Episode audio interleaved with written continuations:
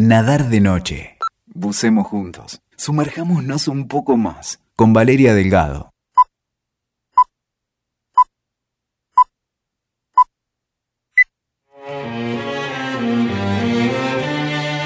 Como recuerdan todas las biografías de Charlie Parker, el forense dictaminó al morir que su cuerpo parecía el de un hombre de 60 años, pero tenía solo 34.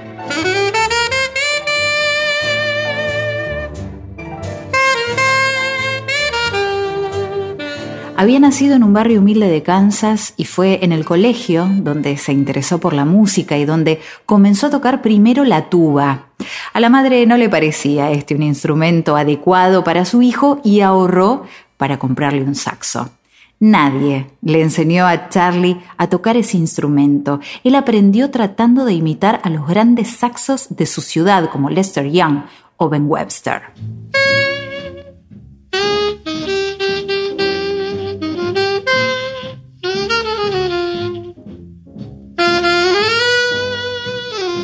Con 15 años había conseguido el carnet de músico profesional, se había casado, estaba a punto de ser padre y lo había probado todo. Para afrontar esta realidad, Charlie Parker sobrevive en esa época como lavaplatos en un restaurante donde Art Tatum toca el piano y después de cuatro años logra ingresar en la banda del pianista.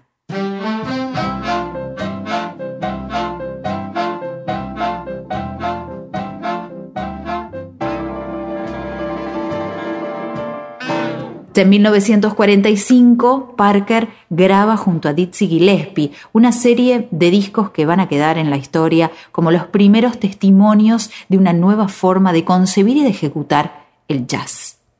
Mientras tanto, la adicción de Parker a la heroína es total.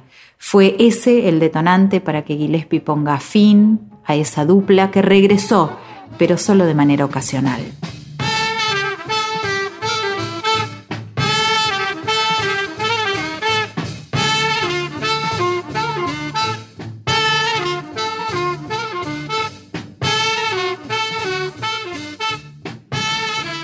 El espiral descendente no paró.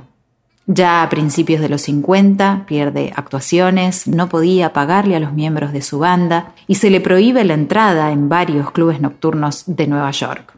Cuando en 1954 muere su pequeña hija y se separa de su cuarta mujer, intenta suicidarse. Poco le quedaba de vida a Parker, que muere al año siguiente.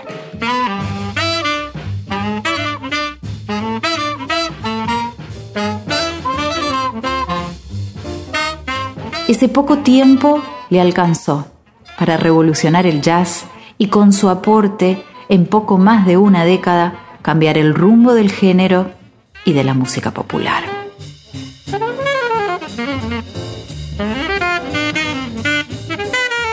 Charlie Parker había nacido el 29 de agosto de 1920.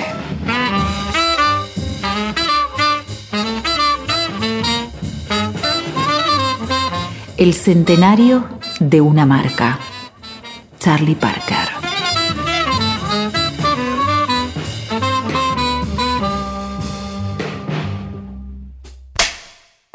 Escuchaste Nadar de Noche.